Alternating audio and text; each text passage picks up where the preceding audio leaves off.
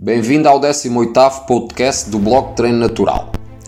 No 17º podcast terminamos com a pergunta do Manuel que foi Preferes escrever no teu blog ou interagir nas redes sociais?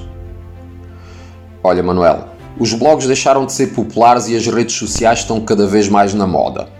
Eu não gosto de redes sociais, mas para divulgar a minha palavra sou obrigado a aderir a elas. Agora se só dependesse de mim, certamente escolheria o blog. Para manteres a tua saúde cerebral, deverias ler porque ler desenvolve a cognição, dá-te cultura, orgulho e sabedoria, e é por isso que te aconselho a seguires o blog Treino Natural. Atualmente a realidade é outra. As redes sociais ocupam o primeiro lugar do pódio. As pessoas adoram conteúdos curtos e não querem perder tempo a ler preferem ver os vídeos do YouTube ou até os do Instagram, uh, que são muito mais curtos. Enfim, uh, já não consigo mudar o mundo. Também faço vídeos e podcasts para as redes sociais. No entanto, como já te disse, prefiro escrever. Eu sempre serei um homem da velha guarda que prefere escrever uma carta à mão em vez de um e-mail.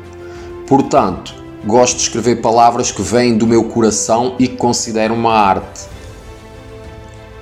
O Vicente pergunta: Achas que usar aplicações ou redes sociais para conhecer mulheres é viável? Uh, claro que é, Vicente. Mas que tipo de mulheres queres conhecer? Uma mulher com boa aparência? Se for isso, basta mostrar fotos tuas bem elaboradas e irás conhecer várias mulheres. Se não és um homem bonito, aproveita as redes sociais e posta as tuas melhores fotos. No entanto, se queres conhecer uma mulher que goste de ti pelo homem que és, esquece as redes sociais e aborda-a pessoalmente. O contacto olhos nos olhos é a melhor forma de conquistares uma mulher feminina e tradicional.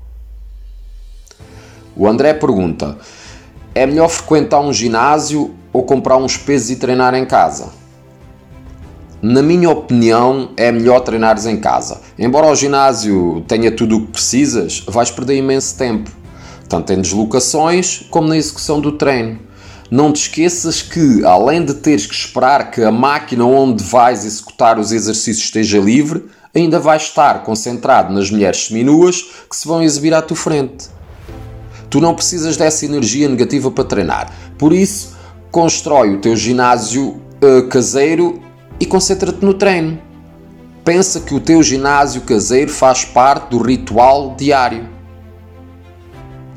O Vitor pergunta: O que curou o teu refluxo esofágico? Beber 2 litros de água ou dieta carnívora? Na verdade, o que curou o meu refluxo esofágico foi a dieta carnívora. Evitar os grãos, os vegetais e os hidratos de carbono curaram o meu refluxo. Com água sem água não iria curar o meu refluxo, ponto. Portanto, com a dieta carnívora acabaram-se as dores de estômago, o refluxo esofágico e nunca me sinto empaturrado.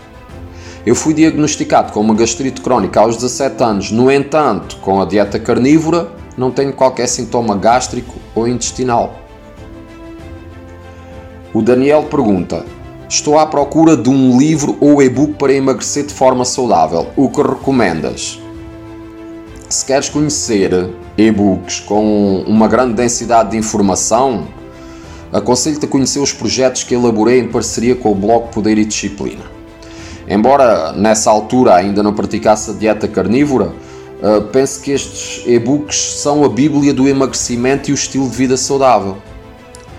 Os dois e-books são 8 passos para queimar até 5 kg de gordura em apenas uma semana e, e segredos ocultos do emagrecimento. Podes conhecê-los através dos links que estão logo abaixo na descrição. Eu sei que a maior parte dos livros ou dos e-books são uma perda de tempo e é por isso que te recomendo a leitura destes dois e-books clássicos que seguem os mandamentos da velha escola.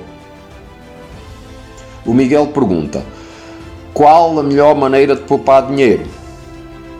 Excelente pergunta, Miguel. No entanto, a resposta fica para o, para o próximo podcast. Não o percas.